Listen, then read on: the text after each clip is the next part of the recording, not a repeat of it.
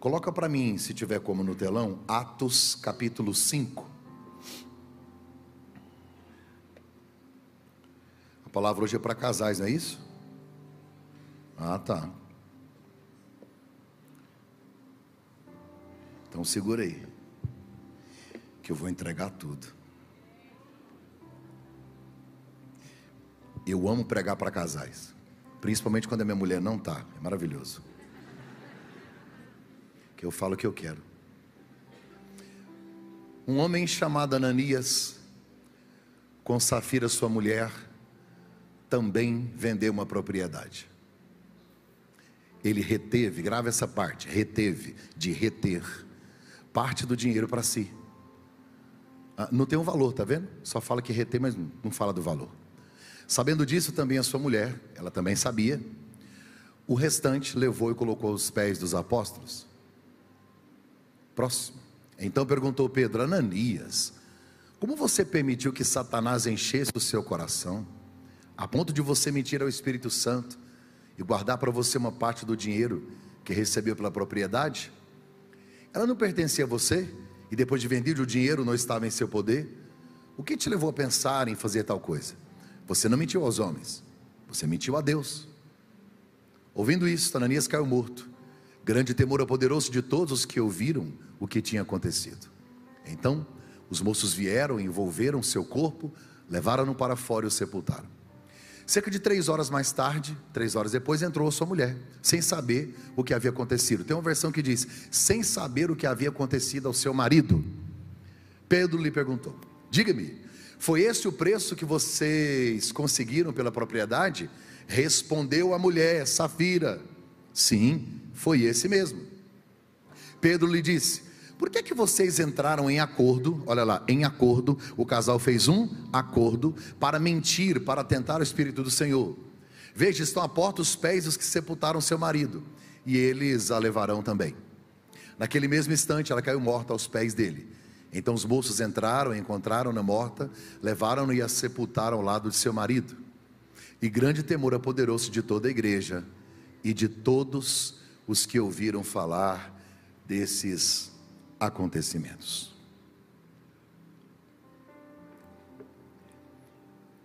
Esse é um tipo de texto que a gente nunca termina dizendo amém. Todas as vezes que eu leio ele, tem aquele clima. Pastor, onde o senhor quer chegar? Hoje eu quero começar te fazendo uma pergunta. Não é para você responder, é para você refletir. O que mata um casamento? O que destrói um relacionamento? O que faz com que um casal crente, servos de Deus, cujo pastor é Pedro, sou eu não, eu não sou o pastor deles, o pastor deles é o pastor dos pastores, é o apóstolo Pedro, o cara que o povo trazia gente na sombra, porque a sombra dele curava. Não estou falando do Antigo Testamento, estou falando do Novo. Atos 2, o Espírito Santo desce. Uma igreja tomada pelo poder de Deus, uma igreja cheia do Espírito Santo. Atos 3 tem milagre, paralítico levantando, apóstolos vão para a cadeia, o anjo vai lá e livra eles, milagre, milagre, poder de Deus, Espírito Santo. Aí um casal traz uma oferta e morre na igreja, na frente do pastor, ofertando. O que, que mata um casal? O que, que pode destruir uma família? Se eu perguntasse para você hoje aqui, alguns iriam poder me falar vários fatores, antes de entrar especificamente aqui nesse texto, já já eu quero falar mais sobre ele mas existem coisas que não estão aqui e a gente sabe que pode matar um relacionamento, infidelidade. Infidelidade. Fidelidade é honrar o outro na ausência. Isso é fidelidade. Honrar o outro na ausência. Eu conheço casais que um não tem a senha do outro. Olha, pastor, eu quero privacidade. Essa mulher te vê no vaso tem 10 anos. O que é privacidade para você? Não se esconde o que é verdadeiro. Você está escondido, tem alguma coisa. Não se esconde o que é verdadeiro. Se você não quer uma vida monitorada, para que casou? E casamento é para isso. Você tá? Que hora você chega? Tá falando com quem?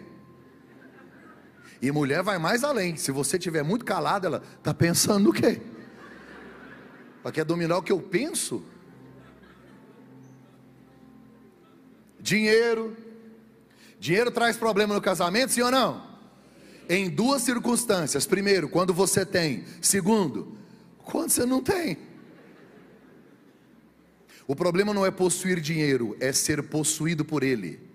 Dinheiro no bolso é bênção, no coração é que é maldição. E dinheiro destrói relacionamentos se nós não soubermos utilizá-lo. Incompatibilidade de gênio, temperamento diferente, perfil comportamental diferente.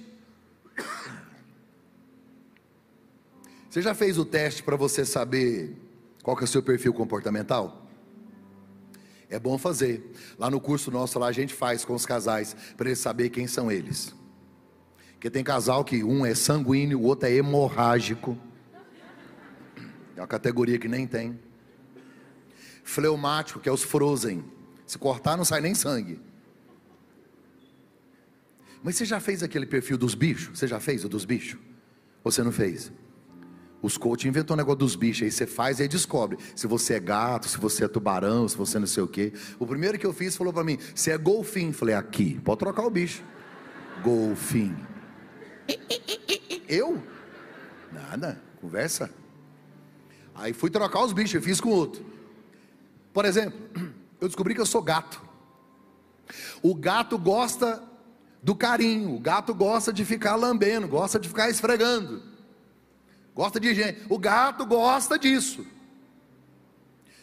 Tem gente que tem o perfil águia, fica só voando, é criativo, sonha muito, não executa nada, mas sonha, sonha, sonha. Tem o lobo, o lobo é o planejador, é o estratégico, tudo nos detalhes. E tem o tubarão, só anda sozinho, não gosta de toque, não conversa com ninguém. Se passar na frente, ele engole. Mas é executor. Bota ele para fazer para você ver se não faz. Resumir. Mas se você fizer, é interessante você saber qual que é o perfil da sua esposa. Eu descobri que eu sou gato. Eu gosto de toque. Qual que é o perfil da minha mulher? Tubarão. O dia que eu descobri, eu olhei para ela e falei: Tubarão, te amo. Falei.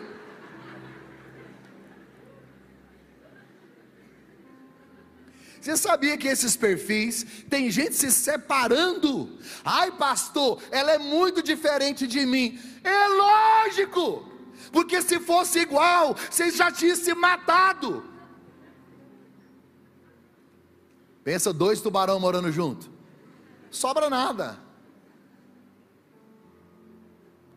Você sabe qual é a linguagem do amor do seu cônjuge? Você tem que saber. A minha é toque, palavra de afirmação.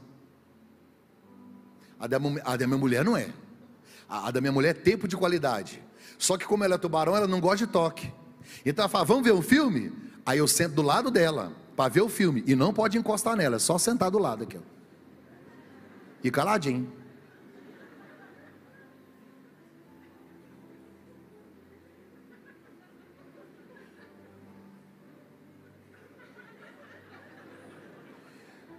Ela não é muito chegada em ficar tocando. Eu, posso, eu elogio ela, eu dou presente para ela, porque tem uns que a linguagem de amor é presente. Eu dou presente para ela, eu elogio, está tudo certo. Agora, você quer ver ela ficar doidinha? Ela pegar eu lavando uma vasilha. Ela olha de longe e fala: Essa delícia. Ah, se eu te pego. Porque ela não precisa de palavras, ela precisa de serviço.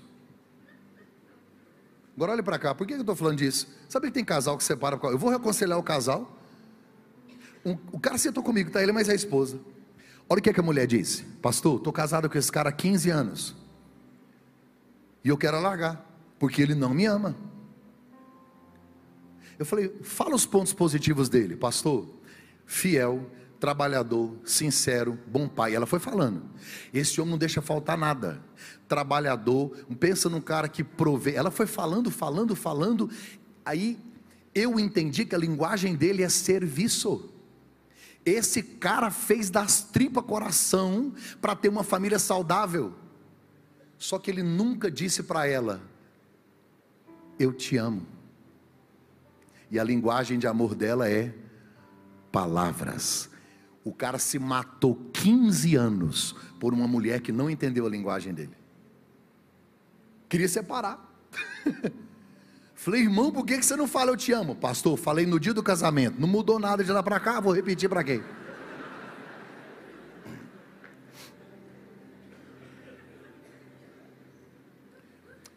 Diga comigo assim: nossas diferenças, nossas diferenças não nos tornam inimigos, nos tornam inimigos. Elas nos completam.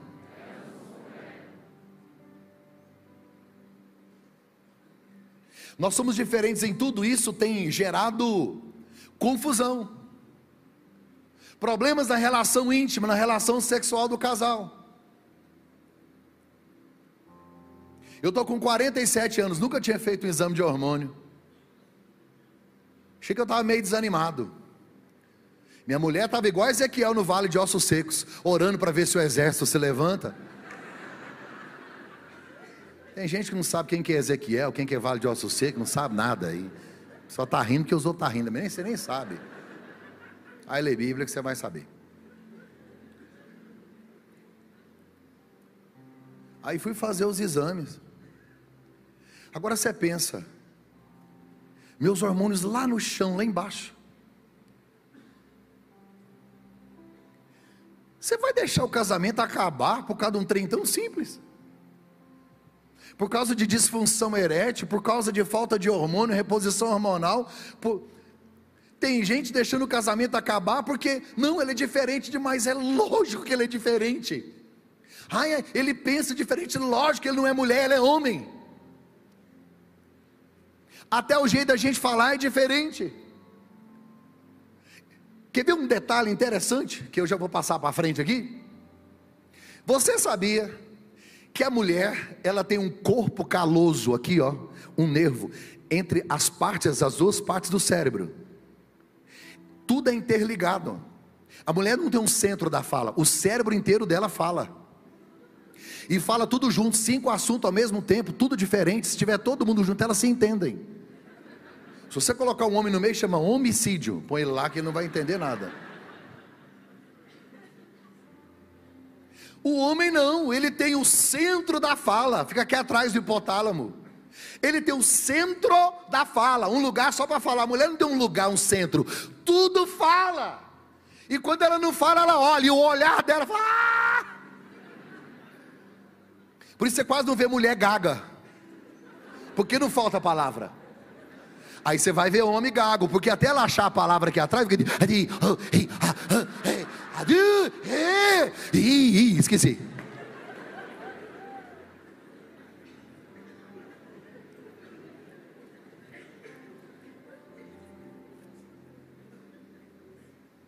Tem casamento morrendo por causa de violência, relacionamento abusivo, relacionamentos sendo destruídos. Eu tenho entendido alguns casais Talvez por causa do egoísmo de um, mata o outro.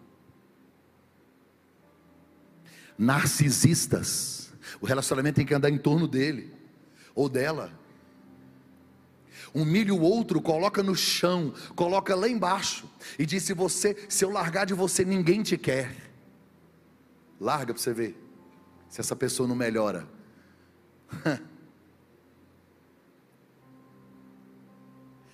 pessoas destruindo o relacionamento por causa de interferência de terceiros, homens casados fisicamente com suas mulheres e emocionalmente com suas mães. Corta o cordão, irmão. Quem manda na sua casa é você, não é sua mãe, nem seu pai. Portanto, deixará interferência de terceiros, crítica, tem muito casamento aqui que você trocou o elogio de muitos pela crítica de um só. Crítica. E aí eu poderia citar um monte de coisas. Tem muitas coisas, por exemplo, eu fui atender um casal que diz: Não, pastor, é, o amor acabou. Falei: Já tive cinco carros, nunca joguei nenhum fora quando a gasolina acaba. Porque amor não é sentimento, amor é decisão. O amor não é um presente que alguém te entrega. O amor é uma obra de arte esculpida com nossas decisões diárias. É decisão. Eu decido pela minha esposa todo dia. É um reabastecer. Um outro casal encontrou e sentou comigo, pastor. Nós estamos juntos, mas é o seguinte: tem sete anos de casados, nós vamos terminar. Falei, deleta essa palavra, deleta essa palavra, deleta essa palavra. Vocês não estão namorando. Você termina namoro, casamento você não termina. Se tem alguém aqui dentro que já passou por um divórcio, está no outro relacionamento, eu posso te perguntar, eu tenho certeza que você vai falar para mim que você não quer divorciar mais nunca, porque divórcio não é terminar, é rasgar na carne é um câncer que vai na alma. Gente, divórcio é pior que a morte. Porque quando o seu cônjuge morre, você chora, você despede, você vela, você enterra, vai embora com a saudade. Quando você divorcia, você chora, você vela, você enterra, você despede, Aí, daí uns meses depois, você vai no shopping. Quem está lá? O defunto andando. Satanás, é você. É uma morte de um defunto que está vivo. E aí, aí tem os filhos, aí tem família, tem tanta coisa. Sabe o que que eu a maior verdade que eu aprendi sobre casamento, e eu queria que você dissesse essa frase comigo, diga comigo assim: casamento, diga assim, união de dois pecadores. Eu vou dizer casamento, você vai dizer união de dois pecadores. O que é casamento? Traduzindo, vai dar ruim demais. Diminui a expectativa aí. E o tempo vai passando, você vai descobrindo maior ainda os defeitos. Porque casamento não muda ninguém, só tira a máscara. A única coisa que eu não consigo guardar diante da minha esposa é reputação. Eu guardo aqui, para ela não tem jeito. Porque ela me conhece no íntimo. Olhando para esse texto, e eu não quero de forma alguma fazer aqui uma exegese desse texto, nem sei o que é exegese. Mas a Bíblia me diz que havia comunhão na igreja. O Espírito Santo era tão forte, tão poderoso. Sabe o que, que os crentes fizeram? Começaram a vender as coisas e entregar na igreja. Não, ninguém mandou nada, ninguém tinha falou nada. Só que tudo era incomum, entregava, entregava, entregava, era algo natural da igreja primitiva. Não é uma regra, não é um ensino bíblico. Pedro nem falou nada, as pessoas faziam. E aí, Lucas, que vai escrevendo o livro de Atos, ele chega no capítulo 4 e diz assim: Gente, tem um cara chamado Barnabé, ele é de uma ilha pequenininha chamada Chipre. Esse cara é generoso, Barnabé é extraordinário. Para você ter uma ideia da história de Barnabé, foi Barnabé quem inseriu Paulo no ministério. Foi Barnabé que apresentou Paulo para os outros apóstolos. Barnabé era tio de João Marcos. A Bíblia vai me dizer que Barnabé vendeu tudo e entregou. E aí, o capítulo 4 diz assim: que ele era servo, humilde, íntegro e generoso, e cheio do Espírito. Aí começa o capítulo 5 dizendo: e um casal também, quer dizer, assim como os outros, eles também. Só que acho que a hora que eles venderam, e a palavra propriedade ali significa, no original, no grego, eu não entendo nada de grego, eu li no Google e achei interessante, falei, vou falar lá. É herdade quer dizer toda herança recebida, ou toda herança que seria deixada, eles venderam tudo. Só que acho que era dinheiro demais, eles pensou assim: peraí, o povo da igreja não sabe. Nós dá o tanto que quiser, a gente retém o resto e está tudo certo. Por que, que não tem o valor aqui na Bíblia? Porque esse texto não está falando de dinheiro, não está falando de valor monetário, está falando de valor moral. Quais foram os erros deles? Onde foi que eles erraram, gente? Primeiro, primeiro erro deles, não pediram conselho para ninguém. Você pode dizer isso comigo? Um, dois, três. Não pediram conselho para ninguém. Eles venderam tudo e não falaram com ninguém. Gente, como é que você tomou uma decisão séria sem consultar? Se envolvia a igreja, já imaginou se os dois vão lá em Pedro, Pastor Pedro, Pai do Senhor, como é que o senhor está? Tudo bom? Nós estamos pensando em fazer o que está todo mundo fazendo. Acho que Pedro ia falar assim: qual que é o propósito? O Espírito Santo falou com vocês? Um conselho de Pedro. A Bíblia diz em Provérbios 11, 14 que na multidão de conselheiros, na multidão de conselheiros há segurança. Provérbios 15, 22: Onde não há conselho, fracassam os projetos, mas com os muitos conselheiros há bom êxito.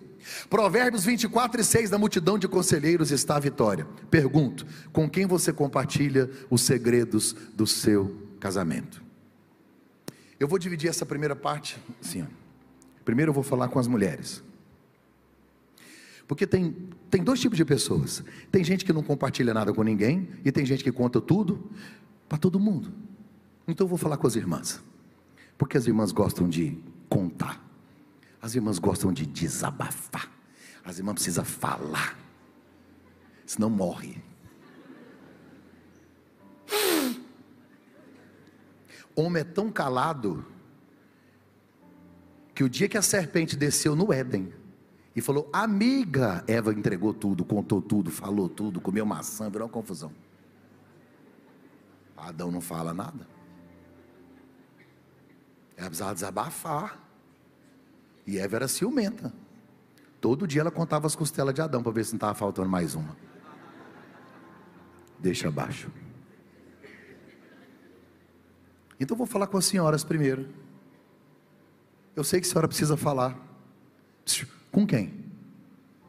Olha, pastor, eu tenho uma amiga que ela parece psicóloga, parece, o nome dela não é psicóloga, é Satanás, a fofoqueira miserável. Shhh. Não compartilhe nada com quem não tem condições de te ajudar. Ó, oh.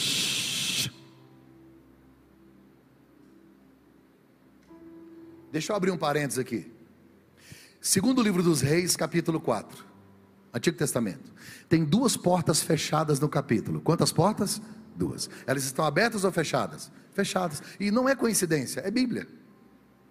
O profeta Eliseu recebe na casa dele uma viúva. O marido morreu e deixou uma dívida. Lembra disso? Lembra? Segundo livro dos Reis, capítulo 4, está escrito assim: ó.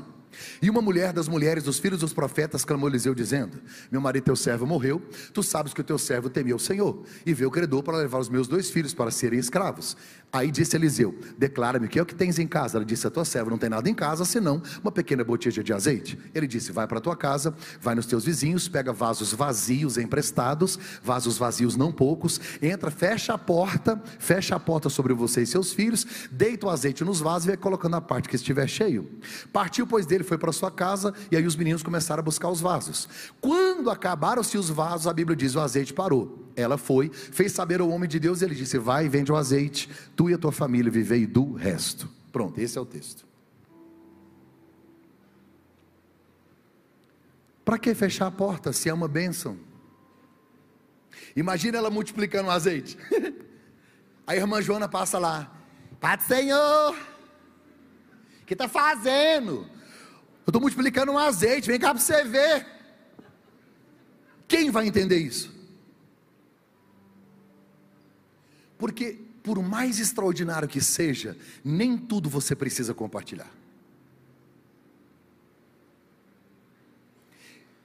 Você acha que é legal elogiar o seu cônjuge na frente das pessoas, sim ou não? Sim, não é legal? Principalmente se a palavra dele, se a, se a, se a linguagem de amor for palavra de afirmação. Você pode elogiar o seu cônjuge. Irmã, menos. Não coloque na vitrine o que não está à venda.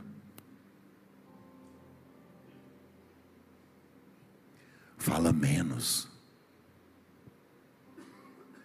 Eu vou ler um texto aqui só para as irmãs.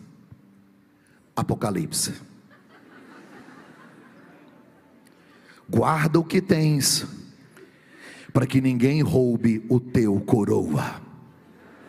Falei. Estou leve.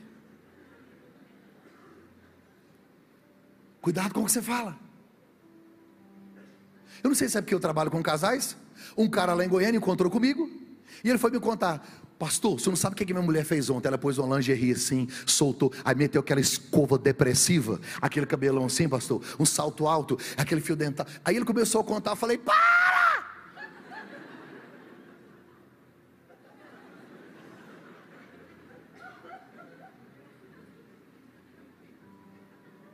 Você é doido de contar isso para mim? O senhor é um homem de Deus. Falei, eu sou, mas os hormônios estão tá tudo desviado. Por isso que o hormônio parece demônio. Tem hormônio que não está desviado, não. Tem hormônio que está endemoniado. Seu nome, testosterona. Vou derrubar ele. Falei, irmão, você é doido. Você é biruleibo, você é pichuruco. Como é que você me conta algo do seu? Você é doido! Com quem que vocês tiram férias? Quem é que vê a sua mulher seminua? Quem entra no seu quarto? Quem vai na sua casa? Vai levando todo mundo para lá, vai. Não, olha, pastor, fulano é homem de Deus e tem carne. Tem carne, tem ereção, tem orgasmo, normal. Pare de colocar na vitrine o que não está à venda. Guarda. É feio, mas é seu. Chupa essa manga.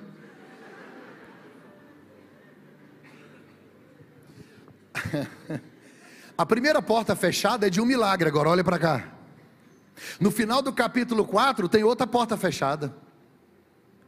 Uma mulher da cidade de Sunem, por isso que a Bíblia diz sunamita o filho dela morreu. Não sei se você lembra disso. O filho dela morreu. Ao invés de enterrar o filho, a Bíblia diz que ela pegou o filho, colocou na cama que ela tinha preparado para Eliseu. Está escrito na Bíblia assim. Ela deixou o menino morto, porque ela ia atrás de Eliseu. Ela deixou o menino na cama. Olha, eu gosto do texto assim. E saindo, fechou o que? A porta. Por quê? Porque nem tudo o que está doente, estragado, morto, na sua casa, todo mundo precisa saber. Fecha a porta. Pastor, mas e aí? Alguém tem que me ajudar. Eu sei. Por isso que ela vai atrás de Eliseu. Ela não vai no vizinho, ela não sai gritando na rua, ela fecha a porta. Aí ela sai de casa. Eliseu viu ela de longe, já viu de longe, e mandou Geazi. Geazi é funcionário de Eliseu. Aí Geazi encontrou com ela. Não há coincidências na Bíblia. Geazi encontrou com ela e falou assim: Vai bem contigo? Vai. Vai bem com teu marido? Vai. Vai bem com teu filho? O que, que ela disse? Tá tudo certo. Vaza, não quero falar com você? Vaza, vaza, vaza, vaza, vaza. Ó. Ela não tem que falar com Geazi, ele não vai resolver. Quando ela encontra Eliseu, as perguntas são as mesmas. Você pode ler na Bíblia, segundo livro dos Reis, capítulo 4, final do capítulo. Quando ela encontra com Eliseu, a mesma coisa. Vai bem contigo? Vai. Teu marido vai, teu filho. Quando Eliseu disse o teu filho, ela apontou o dedo no nariz dele e falou: Eu falei para você, eu não orei, não pedi filho, foi você que orou, meu filho nasceu, agora meu filho morreu, eu não quero nem saber, você tem que dar um jeito. Ela vomitou. Uá! Por quê? Porque ele pode ajudar. Eliseu disse: Faz o seguinte, eu estou ocupado aqui.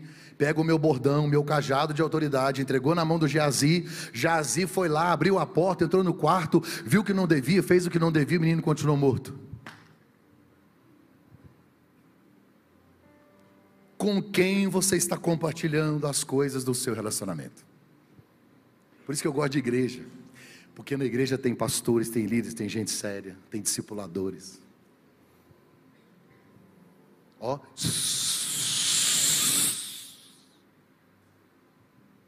Irmã.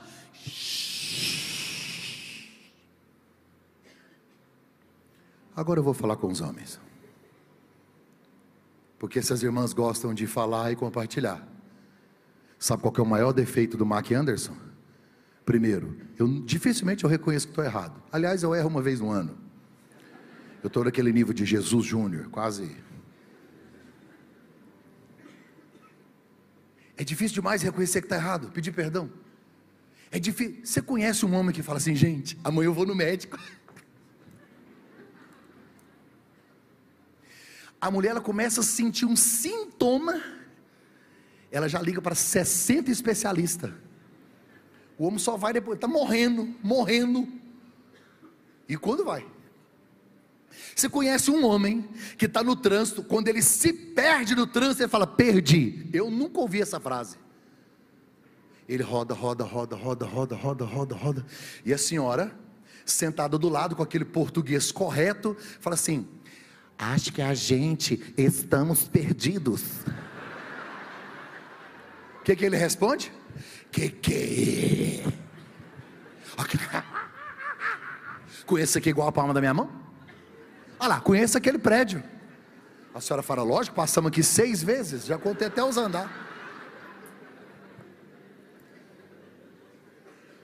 Por que, que, é tão. Gente, um homem, ele não abre mão do controle remoto da TV, pensa no controle da vida.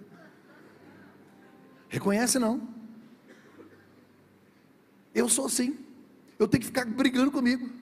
Eu me lembro que a primeira vez que um amigo meu viu o GPS, eu levei ele para Brasília. Não tinha GPS em celular, era só aquele que você punha no vidro do carro assim. Aí eu fui para Brasília. Quando eu vou entrando em Brasília, põe um GPS, que é lá uma luta para andar. Eu não conheço direito. Ele nunca tinha visto o GPS. Isso tem muitos anos, ele sentado do meu lado aqui.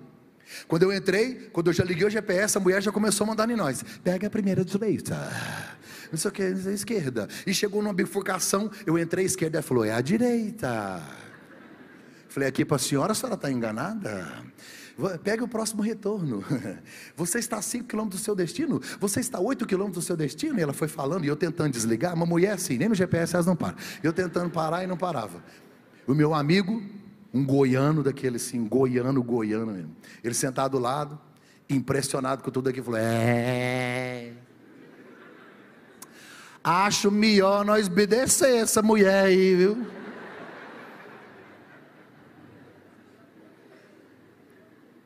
Quer brigar com o GPS? A irmã entendeu lá. Entendeu agora? Deus sabe tanto que o homem é cabeça dura. Olha como é que Deus fez, olha que é a inteligência de Deus. Você sabe que a mulher fica fértil uma vez no mês. Quantas vezes no mês? Uma vez no mês. E esta vez no mês, quantos óvulos ela produz? Um. Um óvulo por mês. Mês. Você sabe quantos espermas saem de uma vez? Quatro milhões. Para que 4 milhões para um óvulo? Pastor, por que 4 milhões? Porque nenhum dos miseráveis para para perguntar: onde é que fica? Acho que eles vão se empurrando, se empurrando, se empurrando. Cheguei, cheguei.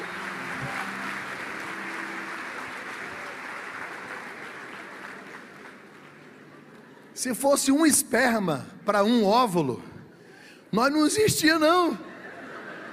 É 4 milhões.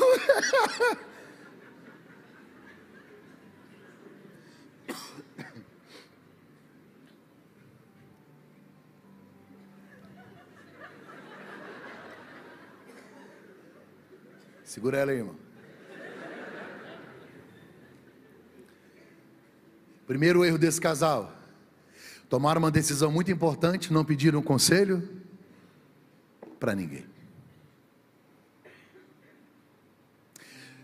Como é que está suas finanças, seu relacionamento sexual, como é que está sua saúde física? Como é que está o casamento, como é que está o diálogo? Vai pedir socorro ou não? Vai deixar morrer? Segundo, fizeram um acordo com um propósito errado fizeram um acordo com propósito errado. Você pode dizer comigo? Um, dois, três. Fizeram. Diga acordo. Agora diga assim: acorde. A palavra acordo e acorde é a mesma. Filho, faz para mim só o dó, só, só a tecla dó. Agora faz a mi. Agora sol. Quantas notas são? Aperta as três. Isso é um acorde. São notas diferentes que quando tocadas juntas faz um, não é a mesma nota. Não é pensar igual, é pensar na mesma direção. Diga comigo, concordar. Vem de concordes. Já ouviu falar de cardia? O que é cordes? Cardia, coração. O que é concordes? Com.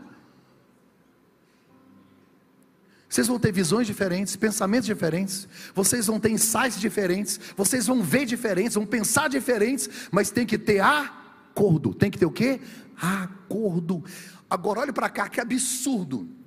Ananias e Safira, Pedro disse: vocês entrarem em acordo. Esse casal está em casa, sentado, discutindo finanças.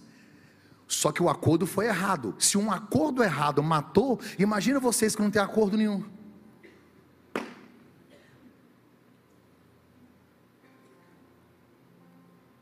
Conta bancária separada. Não, o dinheiro é meu, a dívida é sua. Eu conheci uma irmã que emprestava dinheiro a juro para o marido. Quem tem uma mulher dessa não precisa de inimigo. Olha o filme, dormindo com o inimigo. É o Satanás por em casa. E cobra ainda. Não tem acordo? Andarão, olha o que Amós diz: andarão dois juntos se não estiverem de acordo. Diga comigo assim: é impossível andar de mãos dadas em direção contrária.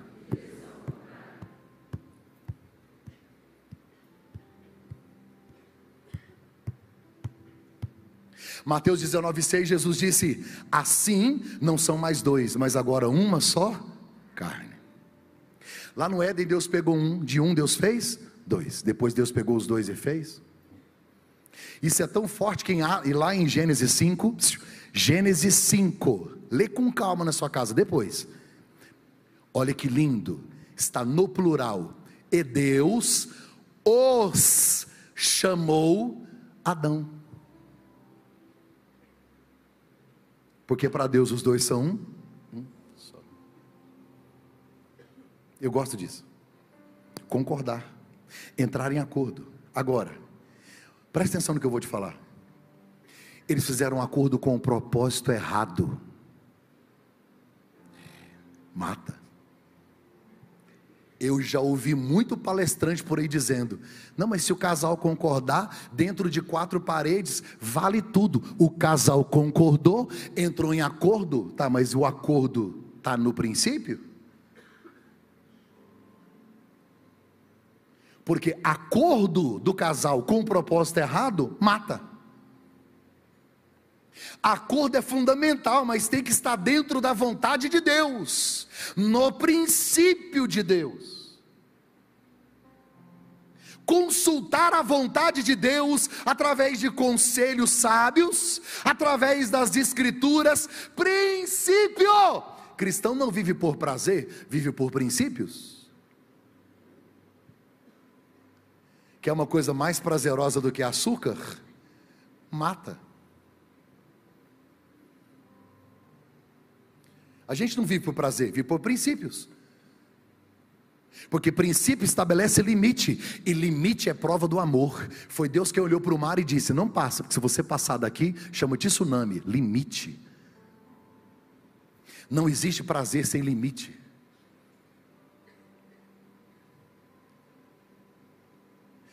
A vontade de Deus precisa ser consultada. Se eu falar aqui 11 de setembro, o que, que você lembra? Hã? Um dia eu fui lá na igreja, é aniversário da minha mãe. Mano, vai embora do culto. Que ódio, estava tão espiritual, irmã acabou com a minha mensagem, mano.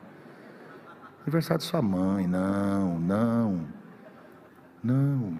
O inimigo te usou forte agora. Quebrou o flow, o flow, o flow toda concatenação de ideias. Eu me perdi todinho. Só Deus gosta de crente. Eu já perdi a paciência. Povo, os muçulmanos têm os xiitas, a gente tem os chatos. Quem aguenta? A irmã entendeu essa. Obrigado, querida. Obrigado. Se toda vez que eu apontar para alguém o cara da luz acender, ninguém vai rir mais. Muito legal, né? Liga na hora, tss, irmã. Muito bom, muito bom, muito legal. Alguns homens jogaram aviões, jogou no Pentágono e tal, e derrubaram a Torre Gêmea. Você lembra que o mundo ficou assim, ebulição, efervesceu, foi uma loucura. Eu lembro o lugar onde eu estava quando eu recebi a notícia.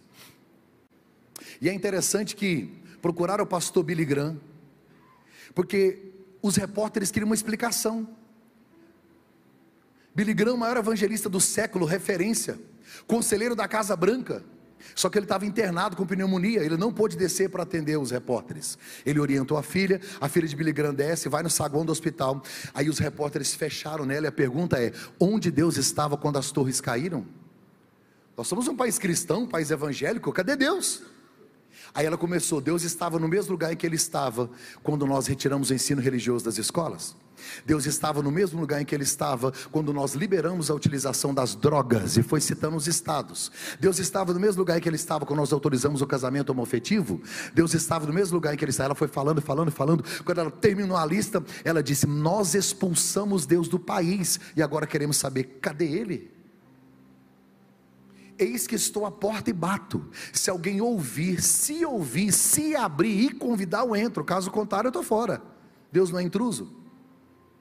Aí nós não buscamos a vontade de Deus, fazemos acordo de qualquer jeito, vamos vivendo, vivendo, vivendo. Aí depois dá ruim, Pastor Juliano.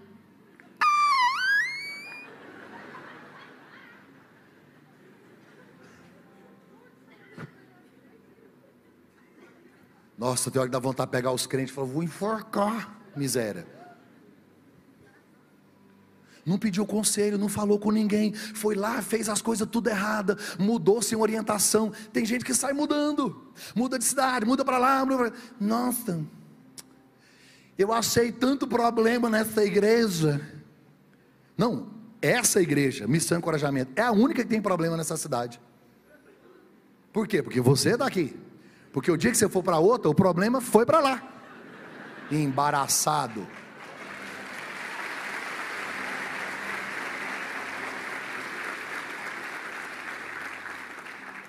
Eu estou ficando cada vez mais leve. Tanta coisa boa que eu estou falando. Primeiro, não pediram conselho para ninguém. Segundo, fizeram um acordo com o um propósito errado. Terceiro, retiveram parte do preço. Diga comigo, reter. Diga de novo, reter. A palavra grega aqui para reter é você guardar o que não deveria ser guardado, ficar com o que não é seu, deixar em casa o que não deveria estar em casa. Reter não é só guardar, é guardar o que não é seu.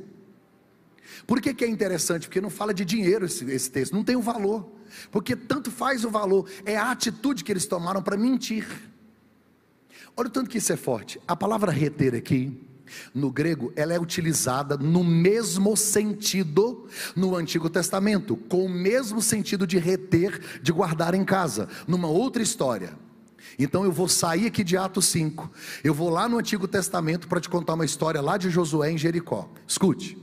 Josué chegou diante de Jericó. Eles rodearam, as muralhas caíram. Você conhece a história. Eles venceram Jericó.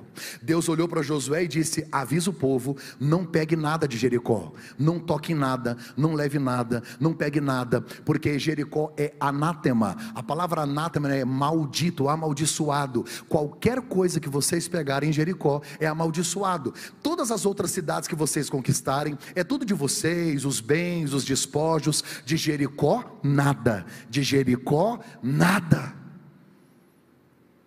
Próxima cidade depois de Jericó, a cidade chama Ai. Pequenininha. O general falou assim: Josué, deixa eu falar um negócio para o senhor. Nós nem precisa mandar o efetivo todo, não. Gente, nós vencemos Jericó com a muralha desse tamanho. A cidade de Ai, manda, nós, nós vamos atropelar. Perderam a batalha em Ai.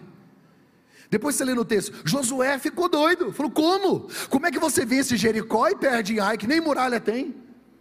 Aí ele foi orar, Deus disse: Eu falei para ninguém mexer. Alguém pegou coisas, tem anátema no meio do arraial. Aí eles foram levantar lá, tiraram sorte, acharam a tribo, da tribo a família, da família a casa. O nome do homem é Acã. Está na Bíblia. Ele pegou três coisas de Jericó. E a Bíblia diz assim: que ele levou para a tenda dele, escondeu em casa. E a frase é: e ele reteve em casa.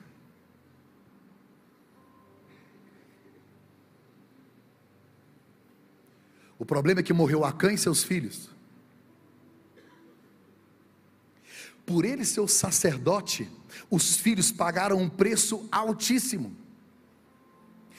Quando Adão e Eva pecaram, quem morreu? Abel. Quando Coré, Datã e Abirão pecaram, quem morreu? A terra engoliu seus filhos. Quando o rei Saul pecou, quem morreu com ele foi Jonatas. Quando o sacerdote Eli pecou por omissão, quem morreu foram seus filhos. Quando Davi pecou, quem morreu foram seus filhos. Quando Amã fez uma forca para Mordecai, quem morreu foi a mãe e seus filhos, porque quando os pais pecam, os filhos morrem. E não estou falando de morte física, estou falando de morte espiritual. Aquilo que vocês fazem no quarto, na cozinha, na sala, no trabalho, está gerando vida ou morte na sua casa. O que que vocês andam retendo em casa que não deveria estar lá? Que tipo de música? Que tipo de filme? Deixa eu te dar um exemplo mais claro e clássico. Pastor, Pastor Mac, olha, pastor, eu estou sendo tentado. Alguém está me mandando mensagens no meu direct, está mandando aqui no meu WhatsApp. Ai, pastor, o que, é que eu faço? Por que, que você ainda retém essa pessoa? Por que, que ainda não bloqueou? Pessoas retendo amargura, rancor, tem coisas que são malditas. A minha oração hoje é para que o Espírito Santo olhe para a sua alma e toque no seu coração, dizendo: joga fora,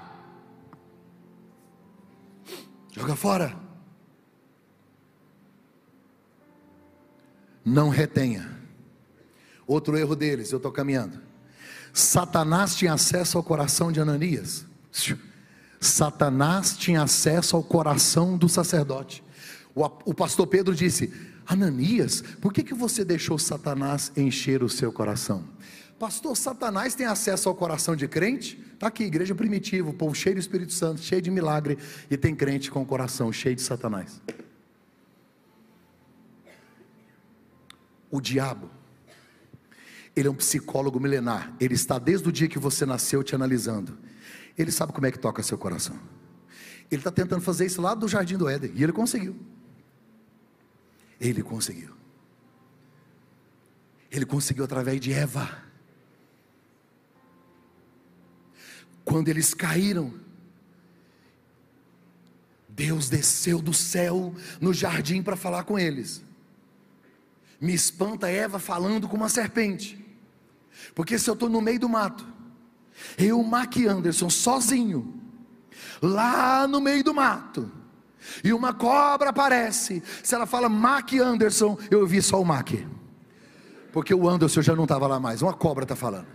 Só mulher é capaz de conversar com a cobra que fala, isso é forte demais. Deus desceu e disse: Adão, o que, que você fez? Eu? Fui eu não, foi a mulher que o Senhor me deu. Aliás, eu estava dormindo quando o Senhor trouxe ela. Eu nem vi. Aqui chamava paraíso, olha a confusão que arrumou aí. Essa miséria. Aí Deus foi, Eva, menina, o que, que você fez? Eu? Foi a serpente. Fui eu não. Ela veio aqui e falou: come isso aí, ó, que você vai ficar igual a Deus. Eu quero ser igual a Deus, nada. Como que você vai ficar inteligente? Não quero também não. Come, boba, maçã emagrece. Aí não aguentei, não, Deus. Aí a tentação. Eu estou fitness.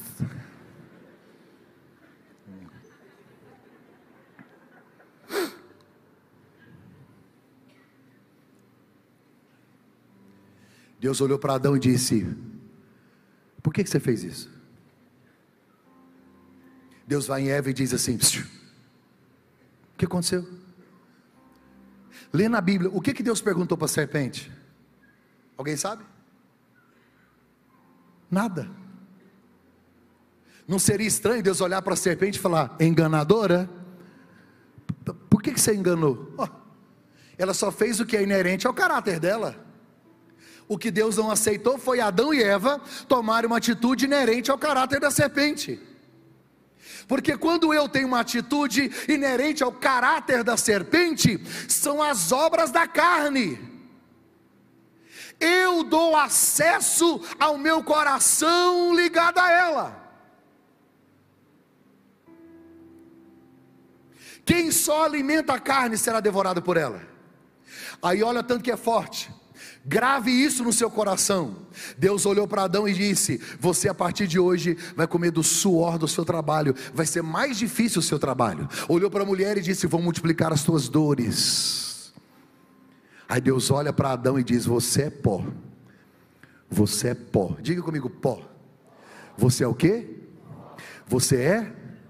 Aí Deus olha para a serpente e diz: A partir de hoje, você vai comer o diabo se alimenta da nossa carnalidade. Todas as vezes que eu tenho atitudes carnais pecaminosas, eu dou acesso do meu coração a Satanás.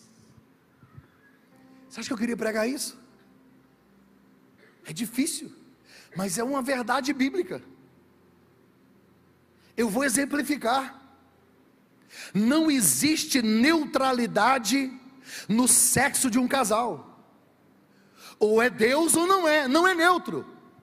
Quando você abre uma janela pornográfica na sua casa, aquela lambança, aquela animalização do sexo, aquela bestialização, uma mulher que geme 20 minutos, a sua no máximo é. Isso para te agradar.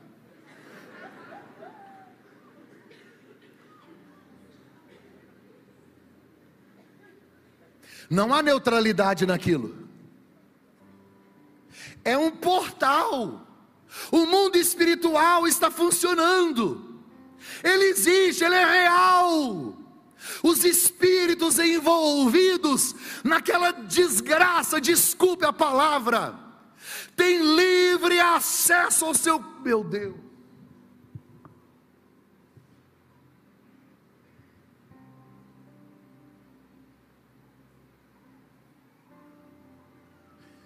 Não deixe Satanás ter acesso ao seu coração, com palavrões, com mentira, com pecado, com adultério.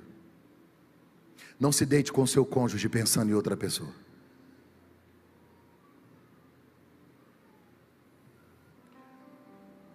Penúltimo erro deles. Eles mentiram para o Espírito Santo. Diga comigo assim: mentiram para Deus. O grave erro deles foi esse. Uma atitude do pai da mentira, uma atitude inerente ao caráter da serpente, mentira. Olhe para cá. Quando um casal, ou Barnabé e outros, quando um casal pegava e levava o dinheiro e entregava tudo na igreja, os outros casais olhavam, o que, que eles pensavam? Crente, cheios do Espírito Santo generosos, amorosos, eles olharam e pensaram assim: a gente quer que os outros casais pensem que a gente também é, é top. Quem compra a reputação vende o caráter. Forte, né? Quem compra a reputação vende o caráter. Eles estão tentando enganar a igreja, se dizendo amorosos, não tem amor nem em casa. O amor não pode ser falso, tem que ser verdadeiro.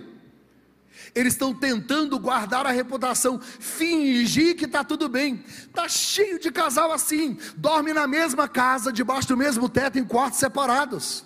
A aliança está no dedo, mas o divórcio do coração está junto só por conveniência. Vem dentro do carro a maior confusão.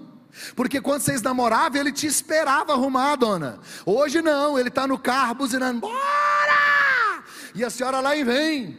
Quando a senhora vem chegando, a escova depressiva não está nem pronta. Quando a senhora põe um pé dentro do carro, ele já saiu. É um pé dentro, um pé fora, um pé dentro, um pé fora, e vai tentando fechar a porta, e ele vai passando os quebra-mola, o pau vai quebrando, e a irmã vem passando maquiagem, batom na testa, é rímel na boca, e aquela confusão, e os meninos atrás, parece um ninho de gato, aquela confusão.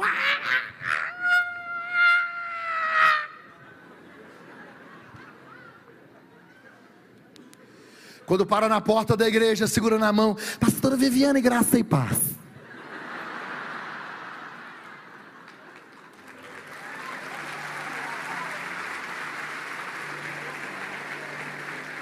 Aí na hora do culto, na hora do culto, a irmã chorando.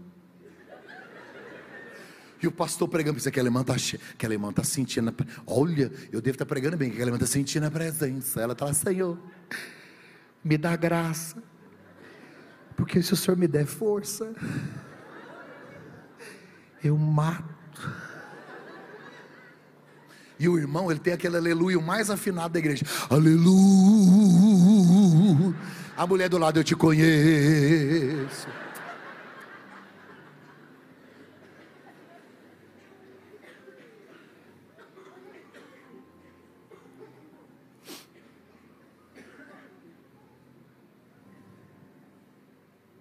O amor seja não fingido. Última verdade. Último erro. O último erro foi só de Safira. Safira perdeu a maior oportunidade da vida. Diga comigo, oportunidade. Ananias chega, Pedro diz: Você mentiu, você vai morrer. Pum, caiu morto. Diz que Safira chegou três horas depois. Que maquiagem demorada para ir para a igreja, né? Três horas depois. Demorou para chegar na igreja, até arrumar, né, irmã? Porque mulher é um bicho resiliente. Demora arrumar, né? Mulher é capaz de lutar contra o próprio cabelo a vida inteira. Se é esticada, ela enrola, se for enrolada, ela estica. Se for preto, ela põe ele loiro, se for loiro, ela põe ele preto. Se for grande, ela corta curtinho também. Mulher resiliente. A mulher é capaz de ficar num cu desse que três horas sem respirar, mas a cinta tá aí.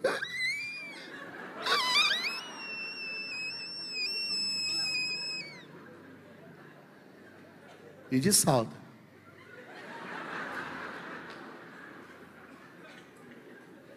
Chega em casa, quando desmonta, o marido fala: Meu Deus, Fiona é você?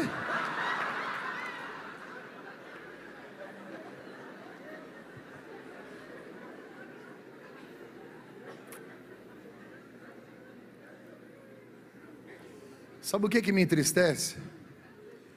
Safira chegou três horas depois. Tem uma versão que diz assim: não sabendo o que havia acontecido com seu marido. Tem gente aqui dentro hoje que seu cônjuge está adoecendo e morrendo e você não sabe. Quando você termina de namorar com a sua esposa, ela se sente amada, usada, abusada. É que você não tem coragem de perguntar. Tem mulher que finge o orgasmo para ver se o cara termina rápido, porque ela não suporta nem o cheiro dele mais.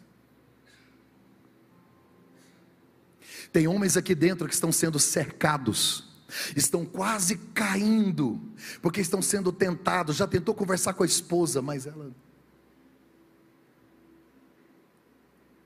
O irmão falou, pastor, meu marido, só porque eu fiquei 30 dias sem namorar com ele, porque eu estava chateada. 30 dias, pastor. Ele está estressado. Aí eu comecei a fazer uma campanha de oração e jejum. Falei, irmão, eu queria ver a cara de Deus no céu, ouvindo a sua oração. Deus, diminui o estresse desse homem. Deus dizendo: Ô oh, troço, o remédio é você. A ferramenta está aí. Aí, aí.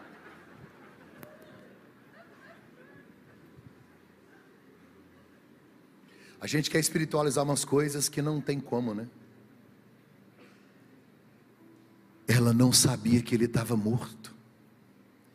Aí ela perde a oportunidade, porque Pedro olhou para ela e disse assim: Filha, me conta a verdade. O que, que ela tinha que ter dito? Pastor, a gente está mentindo.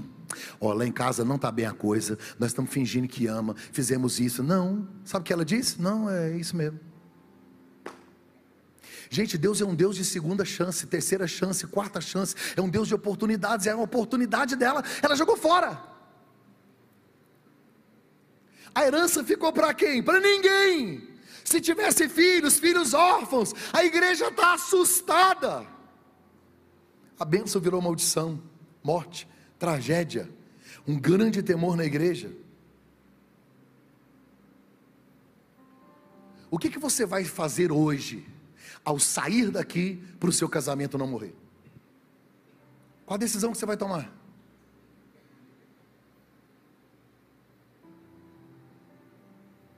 Eu me casei há 25 anos atrás.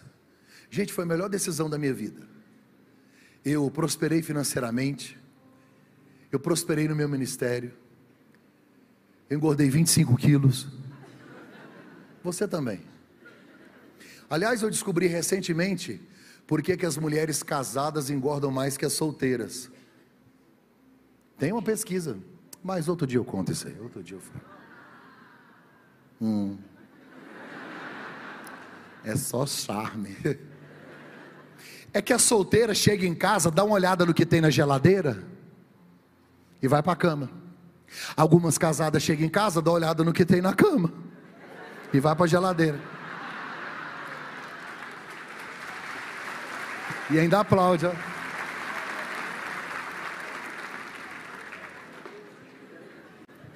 Pastor Juliano, sabe o que eu acho interessante?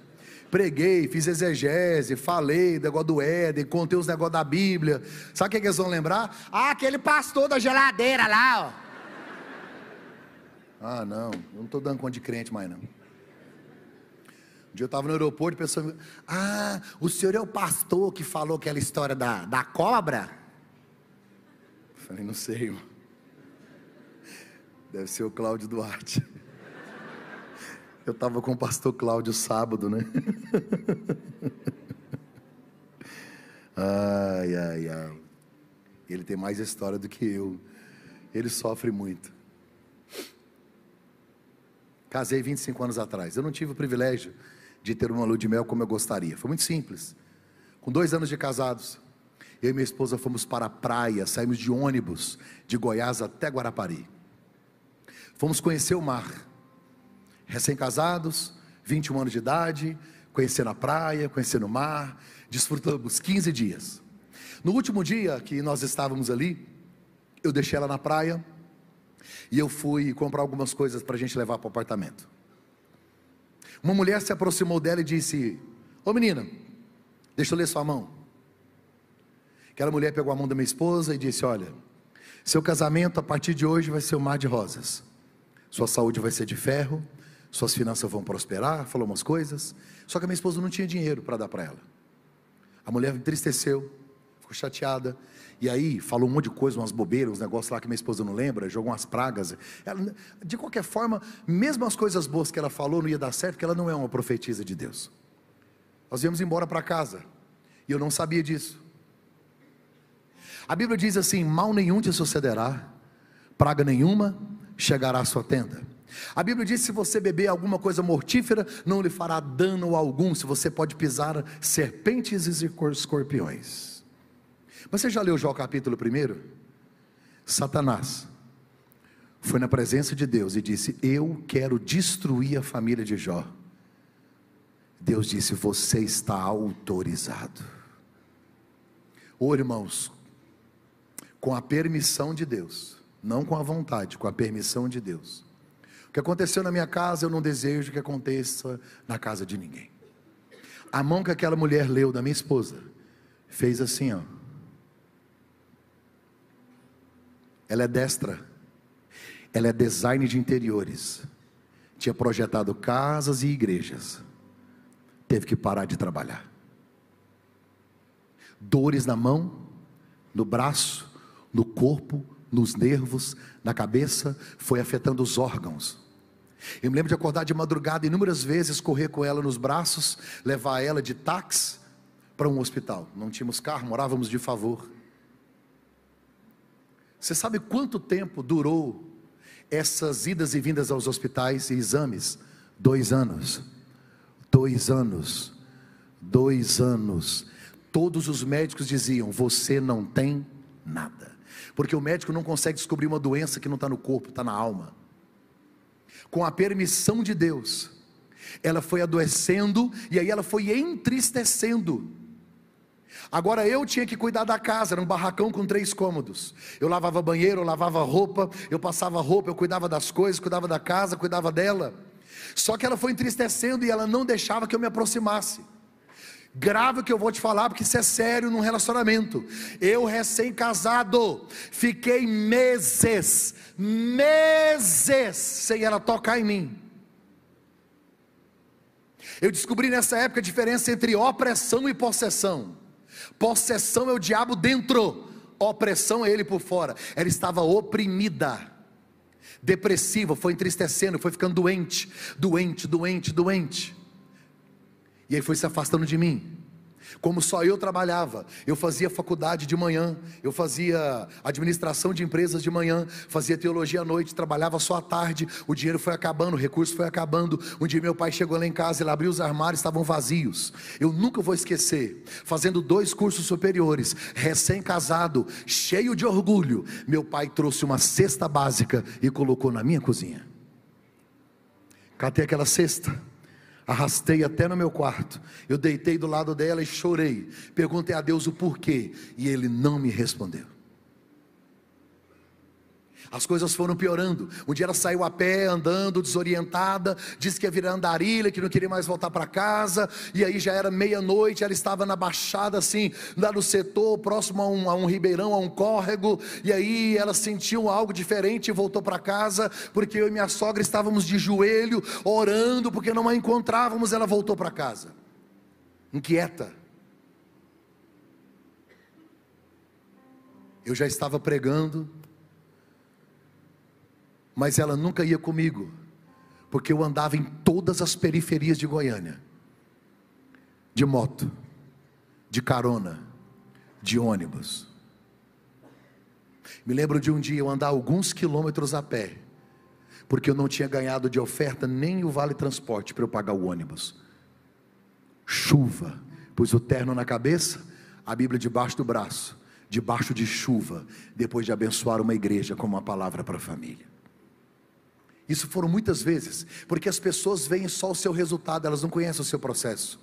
Tem muita gente que quer o que você tem, só não quer pagar o preço que você pagou. Todo mundo aqui tem uma história. Foi muito doloroso. Aí um dia eu falei para ela assim: Olha, eu pedi o carro emprestado para o seu pai, e ele me emprestou o carro. E aí hoje lá um negócio de família, eu queria que você fosse. Com muita insistência ela foi. Quando eu parei na porta da igreja, ela não quis entrar, ela ficou do lado.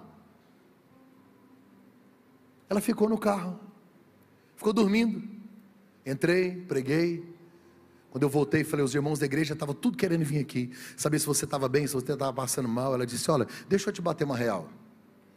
Eu não sonhei em ter casado com um homem que vive de esmola de igreja. Naquele dia eu havia ganhado um envelopezinho assim com 16 reais de moeda. Me lembro de empurrar carro, dormia à noite na rua. Muita luta. Mas um dia, quando eu cheguei em casa, ela estava sentada no sofá, chorando. Ela apontou o dedo assim para o quarto e disse: Tem uma mala na cama. Agora você vai pegar as suas coisas, colocar na mala. Eu quero que você vá embora dessa casa. Porque eu não amo mais você. Meu chão sumiu. Eu entrei em crise. Foi assim que eu comecei a pregar para casais.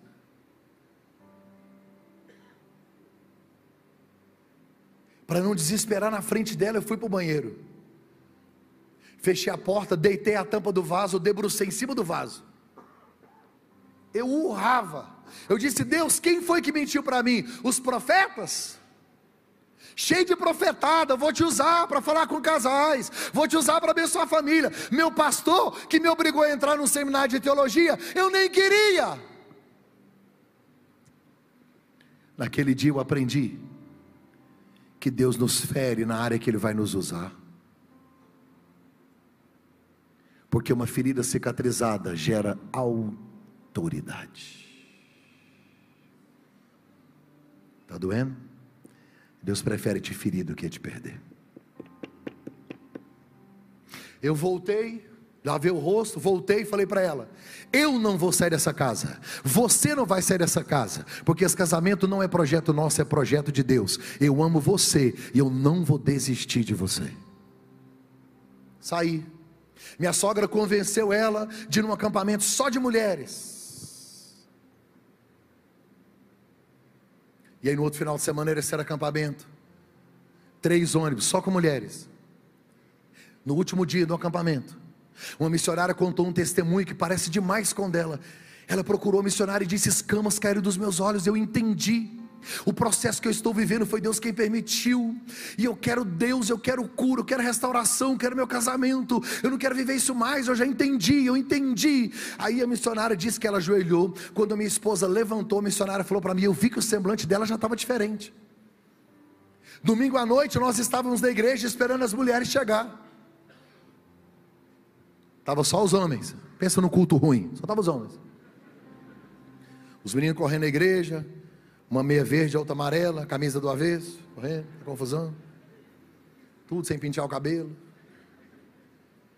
As mulheres entraram. A glória de Deus desceu. Elas começaram a cantar. E as, a, a, a graça de Deus desceu. Ela veio onde eu estava, me abraçou apertado e disse: Eu amo você. Eu me afastei e falei: Gente, trocaram a minha mulher. Peraí. Trocaram a minha mulher. Porque depois de dois anos, dois anos sem, dois anos sem reciprocidade, dois anos que eu investi minha vida numa pessoa que não, não tinha nenhum tipo de retorno. Dois anos. Subia no altar, pregava, pregava, pregava, ia para casa chorar. Pessoas mandavam testemunho de milagres, mulheres que não podiam engravidar, engravidando, casamentos restaurados, e eu em casa. Eu já abracei precisando de abraço, já aconselhei precisando de conselho, eu já orei precisando de oração. Porque quando você abençoa alguém, você é curado também. Segunda-feira eu cheguei em casa, depois disso, ela estava no mesmo lugar que disse que não me amava, mas ela estava diferente, bonita, sabe, com maquiagem, uma Bíblia no colo, salto alto. Falei, gente, onde você vai? O que, que é isso, menina? Tá linda. Por você eu bebo mar de canudinha. Você tá linda. Por que estão rindo? Não era para rir. Se riu é porque está tenso. Você não sai do Instagram, não? Não, ela falou, não, porque hoje é a oração dos jovens, eu vou, eu vou trazer a palavra. Falei, oi? Peraí que eu vou arrumar, eu vou lá, ué. Tomei banho, segurei na mãozinha dela, descemos, descemos a pé. Eu eu estava desacreditado, e ela falando das coisas de Deus, contando o acampamento e tal. Quando chegamos lá, que ela assumiu a palavra, ela contou esse testemunho, eu não sabia. Aí caiu minha ficha. A partir daquele dia, a mão dela voltou ao normal. As dores desapareceram. Ela que não me procurava, eu tive que falar, querida.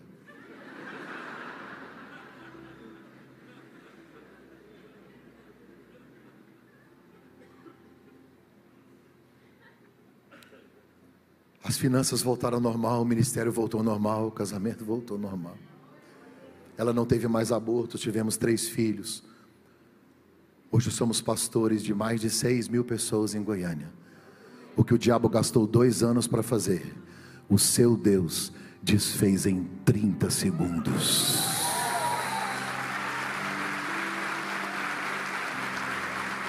Coloque-se em pé onde você está, por favor, levante-se. Que eu quero orar por você. Eu queria que você ou segurasse na mão, ou abraçasse o seu cônjuge.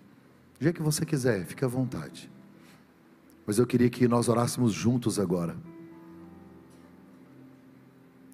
Feche os olhos. Eu sei que tem algumas coisas precisando melhorar. Tem gente que precisando de um milagre. Tem gente que chegou aqui no limite. Às vezes os filhos, uma enfermidade, um desafio, finanças, não sei. Mas eu vim profetizar vidas sobre você.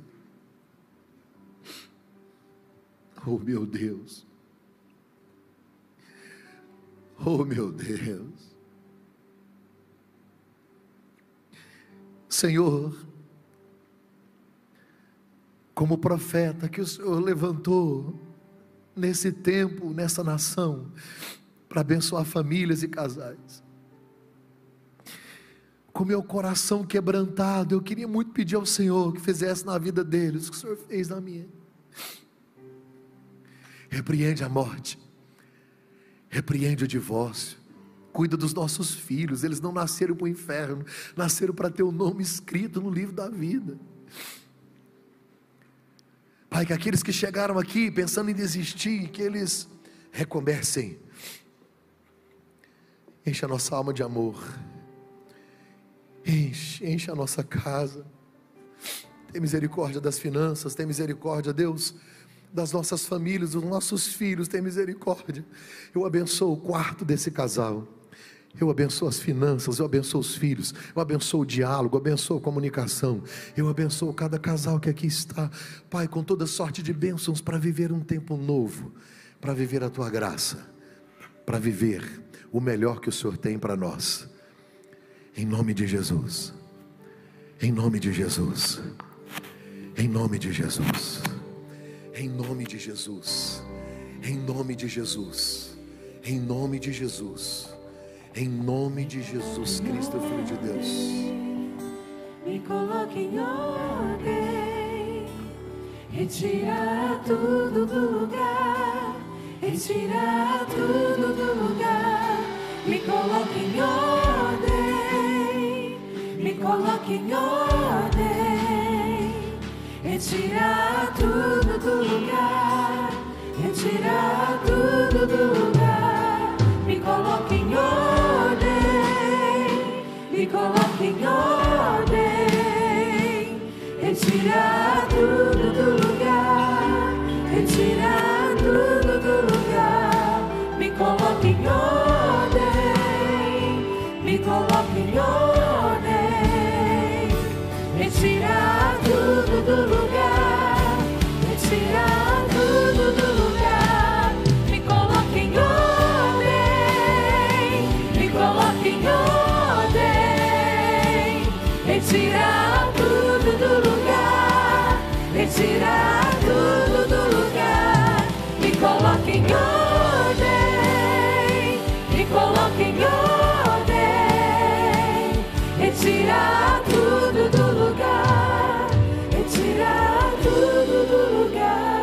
Obrigado, Jesus. Obrigado por cada palavra, por cada ensinamento. Obrigado por esse testemunho. Obrigado porque hoje o Senhor trabalhou nas bases. O Senhor, ó Deus, trouxe autoridade para os relacionamentos. Colocou em ordem o que estava em desordem. Obrigado, Jesus, porque o Senhor é a base de todas as coisas. Não existe um casamento verdadeiramente feliz, pleno e completo se não tiver o Senhor. Que as nossas famílias estejam sempre, sempre no centro da tua vontade. Obrigado pela vida do pastor Mac, pela esposa. Obrigado, Senhor, por tudo que o Senhor fez aqui nessa noite. Eu sei que os desafios eles precisam ser encarados. E tudo que nós ouvimos aqui hoje vai surtir um efeito muito maior quando realmente nós colocarmos tudo em prática. O Senhor é que vai acompanhar cada casal agora na volta para casa. sem acusação, sem jogar na cara um do outro, dizendo onde são os erros. Que cada um julgue a si mesmo. Que cada um reflita sobre o que foi pregado e o que precisa ser melhorado. E se a gente mudar a gente mesmo, tudo muda. Que essa igreja seja uma igreja de famílias saudáveis, de famílias centradas diante do Senhor, não famílias perfeitas, elas não existem. Nós temos muitos, muitos desafios, mas com a tua ajuda, nós vamos crescendo e vamos nos aprimorando no Senhor dia após dia. Se alguém aqui chegou hoje, algum casal, pensando em destruir, em, acabar, em, em terminar tudo, eu sei que hoje está saindo de forma diferente. Esses pensamentos satânicos caíram por terra. A estratégia do diabo foi destruída. E esses casais vão voltar para casa hoje, Senhor, diferentes. Ajude na jornada de cada dia, Senhor. Obrigado, Senhor, porque o Senhor é bom, o Senhor é perfeito. E eu te louvo em nome de Jesus. Amém. Dá um beijo na pessoa amada. Você que trouxe a sua bolsa, pode beijá-la também. Os solteiros que estão aqui, oi. Glória a Deus. Amém. Quem foi abençoado aqui vai ter uma noite maravilhosa hoje. Hã? Olha para sua mulher, vê se ela está animada. Aleluia. Deixa eu perguntar, Pastor Felipe, onde é que estão os livros? Estão ali? Nas duas portas. É aí, ah, tá aqui, Pastor Felipe. Nas duas portas.